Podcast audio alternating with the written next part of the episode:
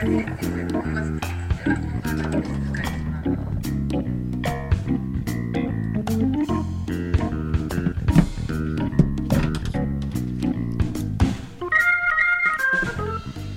ブネタワンタイムトークの時間です。皆さんこんばんは。本日のパーソナリティの笹崎久美子です。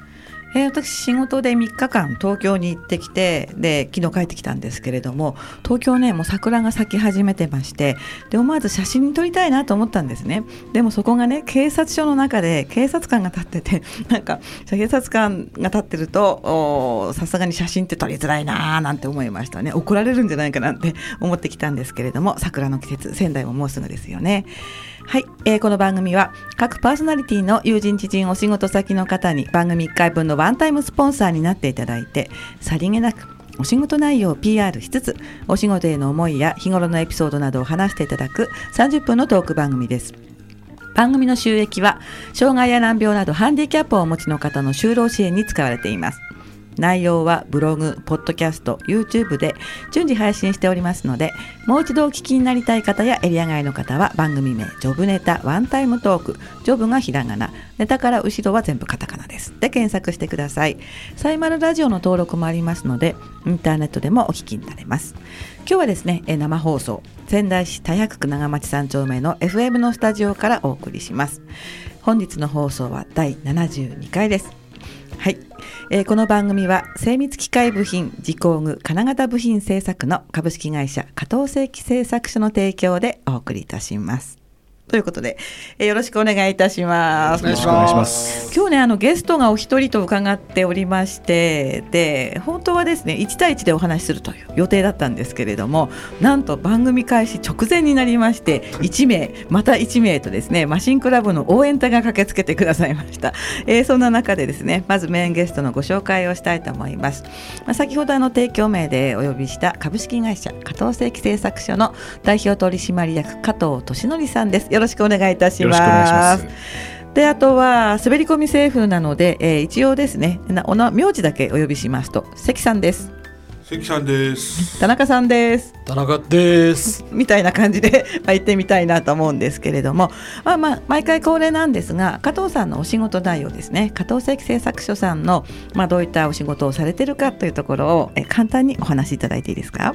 はいえー、先ほどの社名の前に読んでいただきましたけれども、はい、そうですね、えー。と、精密機械部品自工具金型部品製作ですね。はい、はい、内容としては、はい、えー、そちらの関さんの会でい。ろいろ語られた内容とほぼ同じ内容業種かぶってるんですね。はい。それで、えー、どちらかというと関さんよりもちょっとだけ小さい。機械を、がメインで、えー、加工をいろいろやっております。そうすると関さんとはもうご同業と思っていいんですか？そう、ね、あ、そうなんですか。へえ。ライバル会社で。ライバル会社なんですか？えー、それ。近所だし。えっと会社がお柴田郡大河原町。あざ高砂町。高砂町。あ、高砂町ですね。なるほど。いろいろ呼び名があるんですよね。はい、なんかあの柴田町の近く？えー、町境に立っております。会社が。そうするとあどの辺でしょうね。あのこっちから行くと駅の方になるんですかね。駅というか、はい、大柄駅と、はい、船岡駅の中間地点。観音様がある立山の、はい、えー、背中側。背中側。観音様の背中ですね。なるほど。なんかね入り組んでるのでこういろいろね境目があるっていうふうに伺ってたんですけれども、はい、そうするとあの精密機械部品自工具金型部品製作で、えー、前回ね関さんの放送を聞きにならない方もいらっしゃるので、はい、えー、ざっくりとこういったものを作ってますというお話をしていただいていいですか、はい、じゃあ関さんの時は加工内容とかにはあまり踏み込んでなかったったでしょうね。そんな感じでしたね。まあ、要はやはり持っている設備に、はい、でできるものを中心にという形で、はい、それで大体のものは作れるんですけれども、えー、まあ、大きく分けると、はい、我々の業種の場合は2つ、えー、旋盤とフライスという加工になります。旋盤とフライス、はい、うん違いは？旋盤というのは、はい、あの皆さんこけしやよくテレビとかで作るところを見たり。あキューンってこう、えー、はい、品物を回転させて、はい、そこに刃物を当てることで、はい、削って削り落として形を作る。あなるほど、はい、それを金属を使って行うと、じゃ丸いもの？円柱形のもの基本円柱形基本が円柱形、うんうんうん、フライスというのは？フライスはこれも基本的な形だと品物をバイス、はい、万力ですね。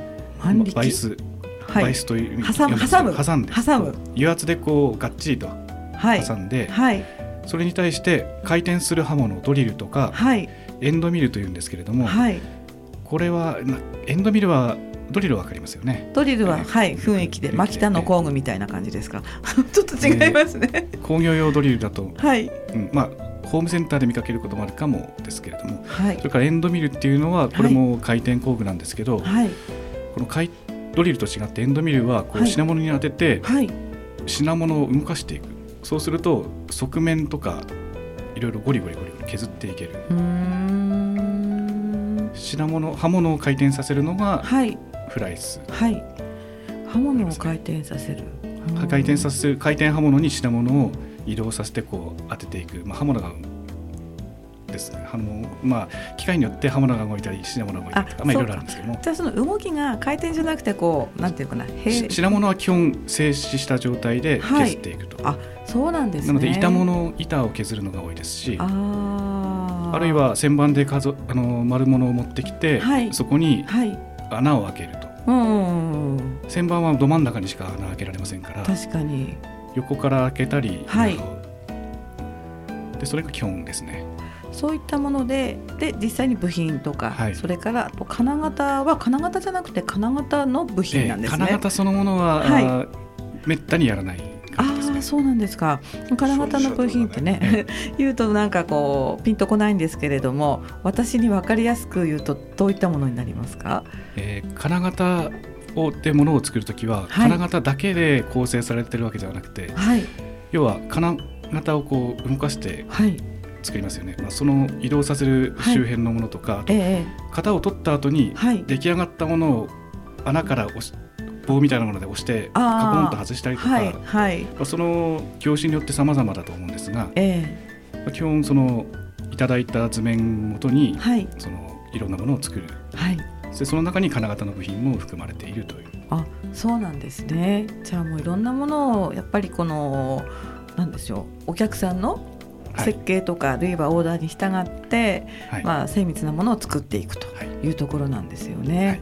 の先ほど事前にね少しあの伺ったところではもともとこのお仕事ではなかったという話を伺ったんですけれども。はい。えー、私は2代目でして、はい。えー、亡くなった父が創業しした会社を継いだという形になってます。はい、何歳の時ですか？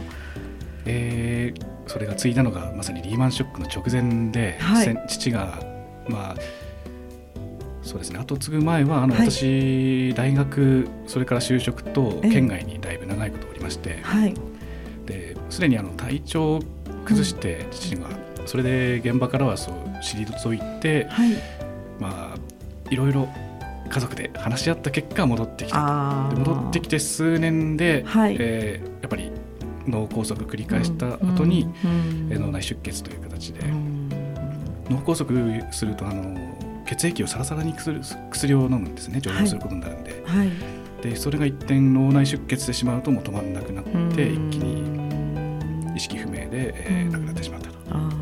で後を継いだら翌年リーマンショック すごくこうなタイミング的にちょっとあの微妙な時に、えー、まあ継承されたということなんですね。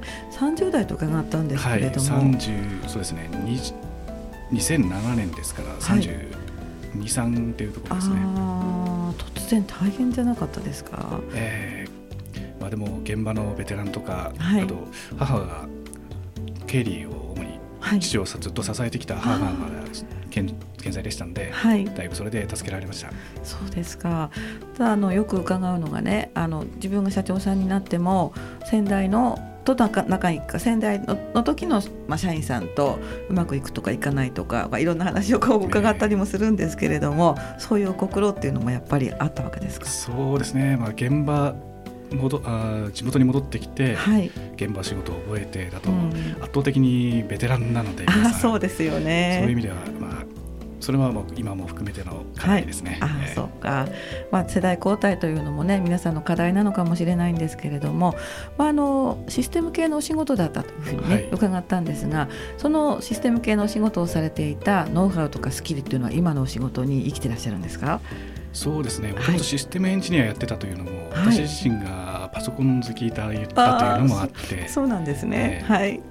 まあ、事務、まあ、プログラム作るにしてもテストデータと作ったりそれを整理して資料を作ったりとか、はい、そういう事務的な基礎スキルとかってい。うのはやっぱり引き続き役に立ってますね。あじゃあそれもいい感じで土台になってるというところですね。はい、あとパソコン扱えるっていうのは、はい、今機械は機械も結局コンピューター制御、先ほどの旋盤クライストありましたけども、はい、それぞれがコンピューター制御で、はい、にもだいぶシフトして久しいんですね。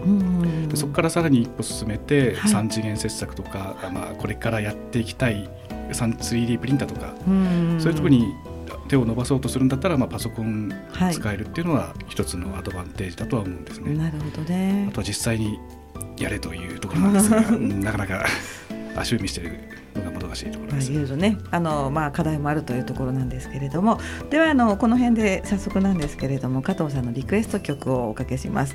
いつもねエピソードとかもう笑ってらっしゃいますけどエピソードとかね思い出それからリクエストの理由を伺ってるんですが今回はあの理由はじっくりお聞きした方がいいような気がしますので最初にあの曲名だけご紹介いたします。最近の曲ですねなんか今大ブレイクで話題中話題沸騰中というところです。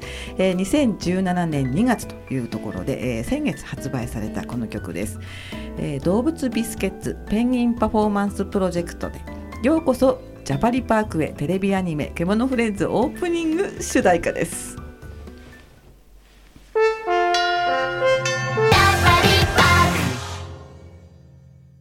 はい、お送りした曲は動物ビスケッツペンギンパフォーマンスプロジェクトのようこそジャパリパークへテレビアニメ獣フレンズオープニング主題歌でした。言えました。これテレビ主題歌なんですか？知って田中さんご存知ですか？初めて聞きました。関さんは？私も初めてですね半分ね。すごい。どここどこ今やってるアニメで？実は今週が最終回で。えー、本当に？それで、うんツイッターの世界トレンドで2位に食い込んだんですよこれ。えー、そんなにみえ何をつぶやいてですか？あの要は獣フレンズっていうタグですかね。はい、あなるほどなるほどタグでハッシュタグですね。ハッシュタグとか。へえ。獣フレンズとか実はねあのリクエストいただいた時にこれは何だろうと思ってで簡単に来やすく OKOK 私ダウンロードしていきますよとか言ったんですけれどちょっと焦りましたね。えこれは仙台ではやってないんですか？えー、実は私も見たのが9話あたりからで、はい、この関東圏なんですね基本。ただ今は、はい、あの、はい、衛星のスカイパーフェクティビの ATX と、はいあとネット関係、はい、ニコニコと D アニメストアとバンダイチャンネルですか、うん、で今1話だけだったら大抵のところは無料で見れますんで、はい、あ残りは有料で。有料っていうタイプで。もテレビはなんで BS かなんかでやってた BS テレビはあの ATX が衛星ですね。ああよくわかんないけどなんか、衛星の有料アニメチャンネルっていう。あそういうのがあって、ね、そこでやってたんですか、ね、今見るんだったら D アニメストア。すごいですね、はい、D アニメストアだったらあの見放題何百円に見放題なんで一気に見れると D アニメストアそういうドコモの提供する。へえそのコンテンツみたいな、はい、うん。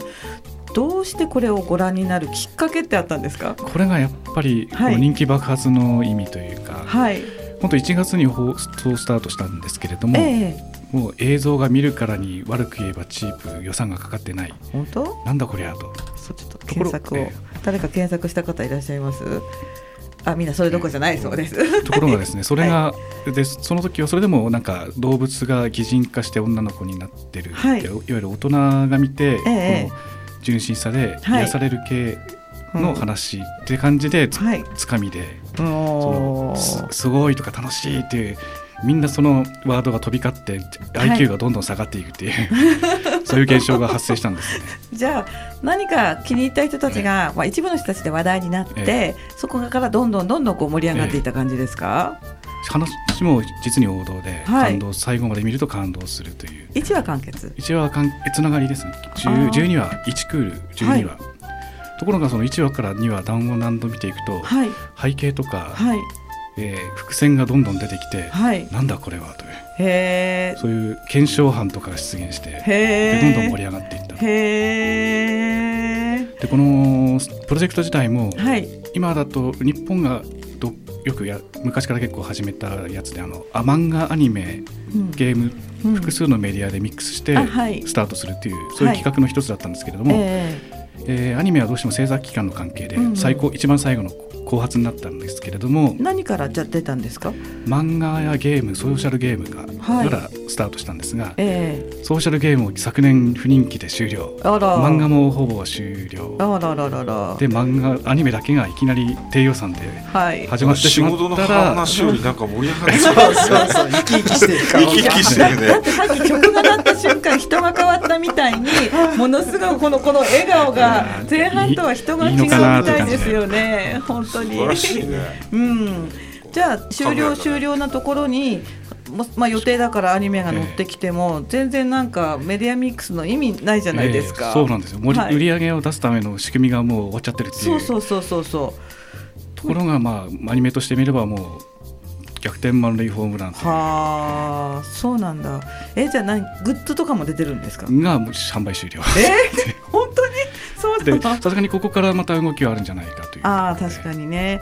だってここからなんかこうビビジネスの目がこう広がってきたわけでしょ、えー、うんまたこういうものはそれだけに収まらなくて、はい、その動物が擬人化ですから動物園の方にこう、はい、実際にお客さんが行くという現象も出てくる。本当ですか、特に私がちょうど見私も結構遅く後から見たですが、ね、第9話からっていう話がまさにあの狐と北狐の話、はい、出てくる話で、はい、その時にあの番組の必ず CM 入りと出と入りに、はい、実際に動物飼育している方々のコメント解説がいただけるっていうコーナーがあって、はい、そこで蔵王狐村の方がコメントをしていたと。へまさに戦なんですね、うん。感動しますね、私も去年行ってきたんですがまた行きたいなあ狐村、えーそう先ほど、ね、誰と行ったんですか？えー、それがこの後また別の話になりますが、はい、とある位置情報ゲームの方々と。あれね、あれ。あれね。あれね。見バレにつながるので、エージェントネームが何かというのはちょっと追求しないでいただきたいわかりました。エージェントネームって何ですか、何ですか、それ？あ、要は ID みたいな。ああ、そういうことね。エージェントネームっていう言い方がもうあるんですね。なるほど。うん。で、狐村。狐村先ほどなんか人気って伺ったんですけれど、えこれもやはりネットで海外の方が狐と触れ合える映像をやったら、はいえ海外でやっぱり再生数がすごい再生数になって、それで、えー、昨今の円安も相まって海外の人がどんどん狐村に行くと、そういう現象が。えじゃあネットでは狐村人気なんですね。そうですね。うん。どこがいいんですよね。狐村が特に直接、はい、まあ、檻の中ですけど、はい。えー、狐が生活している縄張りの中に人間が入らせてもらうというようなスタンスですね。なのでやほぼ野生に近いので結構危険なんですあそうなんですか。あの番組を見て、はい、フィギュアと一緒に写真撮ろうってやって フィギュアをパクッといっちゃってでそれでちょっと問題になったことも要は食べちゃうと、すぐに特定してなんとか対処しないと、はい、狐の方が大変になっちゃう、ね、消化不良になっちゃいますしね、ね、そうじゃなくても立ち止まってると、はい。キャッと噛まれたり。とかしちゃうとか肉食ですもんね。いろいろ注意書きがあるんですね。狐も詳しいんだね。え行ったことあります？か 私狐村ってねあの昔の CM ありましたよね。コンコンコンコンっていうのは覚えてるんですけれど最近聞かないから存在してるのかななんて思ってたんですけどすみません。外国人がいっぱいいるんですよ本当ですか？そんな人気になってるとは思わなかったそう。やっぱりこの動画とかを見てということですか、えー、そうですね。SNS でその SNS とかネットの力によって、はい、えー、こういろいろ情報が広まったり、爆発的な人気になったりっていうのが、最近のいろいろですね特徴というか。うん。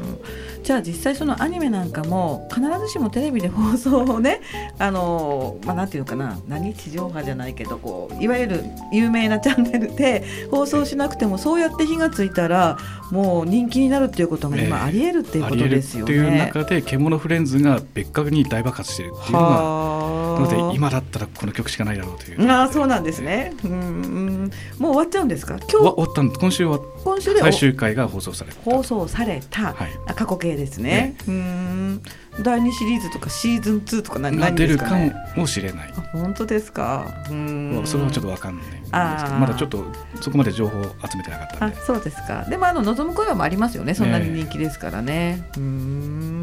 ということはその今日はまあ一応アニソンという形なんですけど、はい、そういった方向の、まあ、ご趣味っていうか好きっていう感じですかね。ね。でもすごく嬉しそうな顔されるんですけど。言っていいのかなといういいに決まってるじゃないですか。皆さんいろんなことお話になってね、えー、なかなか話題に合う人がいなくて周りに。このことないよ。この辺はこの辺はどうですか？俺と会うじゃん。あそうじゃなくて アニメ関係で、はい、どうしてももともと宮城県っていうのが、はい、アニメの過疎地の一再ヒットの一つなんでそれは何をもってですか？何をもって、まあ、今ですね新作アニメっていうのは主に深夜にシフトしてしまってるんですけど、えー、季節ごとに、はい、えー、30本40本って新しいアニメが放送されるんですよ、はい、そのほとんどが首都圏とかで、はい、その中で宮城県は季節ごとに1本2本あればいいっていう。へえじゃあどこかで作ったものが放映されないっていうことですか？されないんですね曲数が少ないからね。いやあのそれとも限らず東京でもあの45曲じゃないですか、うん、MX とか東京、うん、とにかく放送しない。なん宮城県のテレビ局さんがなんかどうもアニメ嫌いなのかなと。なんででしょうね。昔からなんです、え、昔からなんですか？確かにないね。え、本当？まあ、そんな中でも今ネットとか衛星放送が、で結構やるようになったんで、BS11 とか。間口は広がってはきてるんですね。いつからアニメ好きなんですか？いや気が付いたなっていう感じで。えー、なんかきっかけとかはないんですか？いや、うんまあパソコンやってて、はい、うん、切っても切れないというかまあ、漫画読んでるとかすると、はい、漫画とやっぱりメディアミックスでどうしても漫画見るとアニメとつながってとかっていう、そういう戦略にまんまと載ってたという。か載せられてしまったんですかね、うん、そうでなくても有名な「ジャンプサンデー」とか、はい、ああいうメディアミックスもありますし、はい、えーではまり込んでいったと見るのが好きなの？とグッズが好きとか。見るのが好き。あとは、はい、あまあちょっとクリエイティブな方向あクリエイティブな方向。なるほど。最初はそのパソコンで、はい、ゲーム作ろうって話がから、ええ。ー、中学生の時に誘われてそこから道を踏み外していったというか転落していったというか。そうなんですね。うん。どんな転落か ちょっとよくわからない。すいません。転落はないでしょ。大 丈夫大丈夫。我が道を進んでいった。ああそうですね。まあそれで独学でプログラムとか学んだんですけども最初は。まあそっちは実を結ぶことなくまあ仕事にしばらくやってたと。なるほど。あじゃあクリエイティブな方向っていうのはゲームとは違う方向なんですね。とか。とか。とか。とか。いろいろ。なんだしょうななんだしょうだって。こっちまでこっちまで感じしまいましたけど、ね、夏とか冬に東京に行ったりとかっていう、なんだろうなんだろうこういった関さんとか田中さん今でお分かりお分かりになるんですね。ますよ。ええー、後で、ね、うちの息子が近いんです。あそうなんですか？えー、じゃ番組終わったら後でこっそりね 教えていただきたいな、まあ、でも家境ついてからそっちがもうかなり下えじゃあフラストレーションたまりません？ちょっとで、うんまあ、そっちに行ってみたいな、みたいな。なのでそれはまあ見で面白い作品見ればそれはそれでというところもありの。はい。えーじゃあ刺激を受けつつちょっとそっちに行きたくても行けないような時もありつつの毎日ということですね。東京にいた頃はやっぱりそういう仲間がすぐ近くにいて。そうか、環境もいいしあの人の人脈とかもね、おな仲間がたくさんいらっしゃるということですね。当時の人たちがもう連載持ってアニメ化してとか見るとあ置いてかれたなって感じがしますけどまあ、本業が一番そうです、ね、ものづくりこれもまたもの本業もものづくり、うん、そっちの作品作りもまあものづくりというそこでねあのものを作るっていうところで、ね、情熱情熱の方向性が毎日するという、ね、ことかもしれませんね。ありがとうございます。えー、いつもと順番逆になりましたけれども、フェイスブックでも何人かにメッセージいただいてます。あ、いつもありがとうございます。ドラ息子さん、お、始まったラジオ、いつも聞いてくださるんですけれども、やはり泉南マシンクラブの方だって有名ですよ、もう。ね、マシンクラブという名前を実際出してくださって。ありがとうございます。はい。で、え獣フレンズ主題歌のリンクと、あとはですね、えー、加藤正規製作所さんのリンクもフェイスブックの方に貼ってくくださっております。あとは、えー、前回ね、えー、スタジオにゲストでくだ来てくださった遠藤さんが加藤さんかっちょいいよというところでですねパチパチパチ。遠藤さんありがとうございます。ありがとうござい。ます遠藤様また来てください。はいあっという間のまあ30分ですけれども今後ですねまあ趣味の方お仕事の方といろいろ行きたい方向あると思うんですけれどもまずじゃあお仕事の方はどんな感じで？えー、やはり景気が結構左右されるところで、ね、うちも本当零細で、はい、地元密着よく言えば地元密着、はい、この隙間隙間をこうお仕事いただいてる感じなので、はい。まあ、今後もそういう地道に足元を固めつつ、はいえー、また IT スキルをなんとか磨いて、えー、新しい方向に行けたらなと。はい、ありがとうございます。趣味の方聞く時間なくなっちゃった。すいません。趣味は後でまたゆっくり聞きます。はい、皆さん、えー、楽しい皆さんとお話をしてきました。いかがでしたでしょうか。えー、本日は加藤さんの加藤俊則さんと吉俊則さんのお話を伺いました。えー、来週4月6日はですね、シーグラス作家の佐藤あやみさんをお招きしてお話を伺いたいと思います。えー、この番組は機械精密部品自工具金型製品製作の金型部品製作の株式会社加藤製機製作所の提供でお送りいたしました。それでは皆さんまた来週お楽しみに。今日はありがとうございました。ありがとうございました、えー、楽しかった。多摩大会に出てくるよって。あそうだこれこれこれこれ。えー4月1日、はい、そうだそうだ終わっちゃうクイーンズスクエア横浜市会で、はい、ライブ配信まだ終わってない。はい。どうぞどうぞ